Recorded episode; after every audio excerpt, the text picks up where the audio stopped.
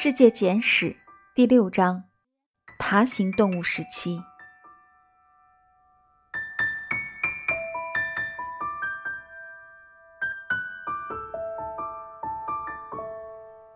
经历了生物繁衍丰富的两栖类时期，地球进入到漫长而干燥的阶段。这一阶段，岩石记录显示很厚的沙层岩，但化石却很少见。地球上的气候仍旧不稳定，温度变化极大，多次出现冰河时代。那些曾经茂盛的沼泽植物现在已经全部消失了，它们被埋在堆积层下，进入压缩与矿物化的过程。正是因为有了这一过程，我们现在才会拥有生活必需的煤炭资源。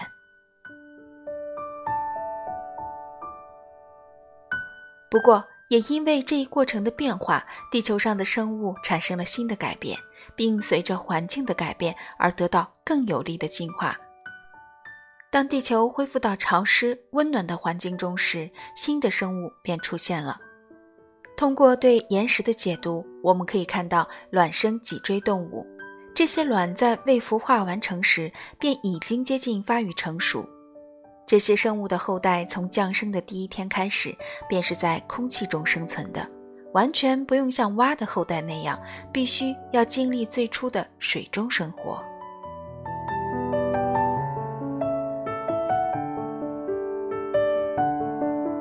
这些可直接生活于空气中的动物就是爬行动物，而且这时还出现了生长种子的植物，它们完全不用依靠沼泽、湖泊，就能让种子进行传播生长。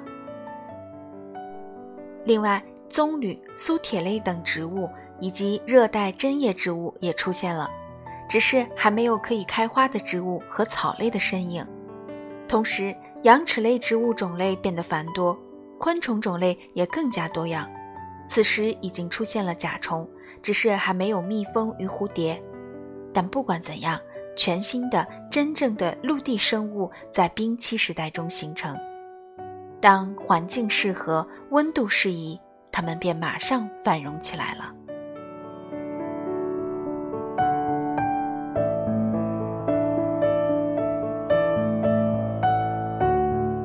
当地球经历了漫长的变化之后，终于进入到相对平静的平和期。因为地球多原因复杂变化的演变，最终造成了一个漫长而且范围广阔的温度适宜环境。有科学家推断，地球这一平和期大约持续了两亿年以上的时间，而这一时期则被称为中生代，从而与之前的古生代、无生代相区别。同时，也区别新生代的末期和现代。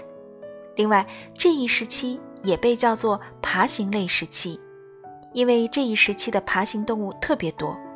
中生代一直持续到距今约八千万年以前。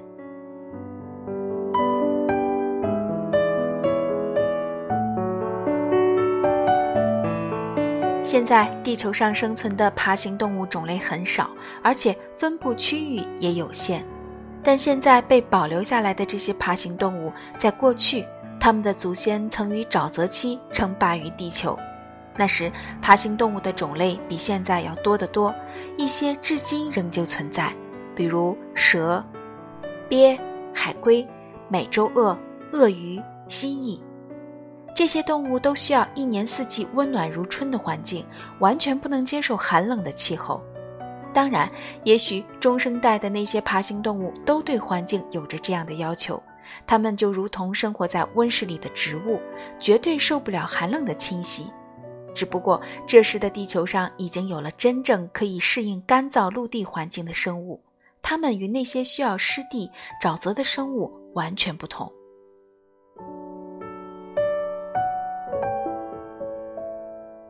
除了大海龟、鳖。巨鳄、蜥蜴、蛇之外，当时的爬行动物种类比现在多很多，甚至还有如今早已灭绝的、体型庞大到让人惊诧的动物，比如其中一种被称为恐龙的动物，它就种类繁多；而遍布于低平地面的植物也很多，比如芦苇、羊齿类等。以进食这些植物嫩叶为生的动物们，其体型在当时是最庞大的。以梁龙为例，在当时是体型非常巨大的，远远超过了那之前所有陆生动物的体型，犹如海中生存的鲸鱼一般。从梁龙的鼻尖到尾尖可长达八十四英尺。当然，除了它之外，还有巨龙。巨龙的长为一百英尺，比梁龙还要大。而要进食这些巨型动物的生物，则是与它们相差不多的食肉类恐龙，譬如霸王龙。在很多资料中，都将霸王龙写成最凶猛、可怕又前无古人后无来者的爬行动物。就在这些体型庞大的动物在中生代丛林的蕨叶和常绿植物中寻觅食物，或者你追我赶时，另外一种爬行动物正在用进化成蝙蝠翅膀一样的前肢捕食昆虫。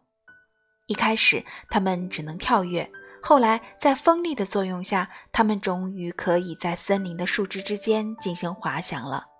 它们就是翼龙。翼龙是最早的有脊椎的飞行动物，由此脊椎动物能力发展史翻开了新的一页。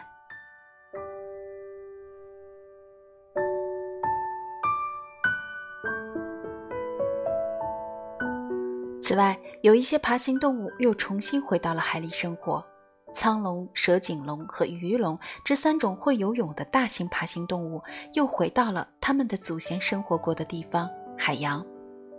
说到它们的体型，有点类似现在的鲸鱼。看起来，鱼龙只有在需要排卵的时候才会回到海里，而如今已经没有和蛇颈龙同类的动物了。蛇颈龙的体型庞大，而且非常有力气，还有可以用来划水的器官，在沼泽和浅水中，不管是游泳还是爬行都游刃有余。它有一颗小小的脑袋，脖子如同巨蛇，像天鹅一样。蛇颈龙可以在游水的时候觅食，不过它还能潜到水下捕捉一些鱼类和其他动物为食。以上介绍的这些就是中生代时期陆生动物中的霸主。从人类的角度来看，它们与以前的生物相比，已经有了很大的进步。从体型、分布范围、力量、活动能力等各方面来说，它们的生命力都远超以前的生物。海洋生物的进步虽然没有那么明显，但是也在不断涌现新的品种。浅海区出现了一些带有硬壳、外形和鱿鱼差不多的动物，也就是所谓的菊石类动物。它们的祖先曾经生活在古生代的海洋中，到了中生代才进入鼎盛时期。现在这个物种已经灭绝了。和它们差别最小的近亲，就是能够产珍珠的、生活在热带海洋中的鹦鹉螺。还有一种新型的鱼类十分高产，和以前的鱼类的片形和齿形鳞片相比，它们的鳞片更为优质。这时，这种鱼类成了湖泊海洋中的主要物种，并在此后的很长一段时间中占据优势。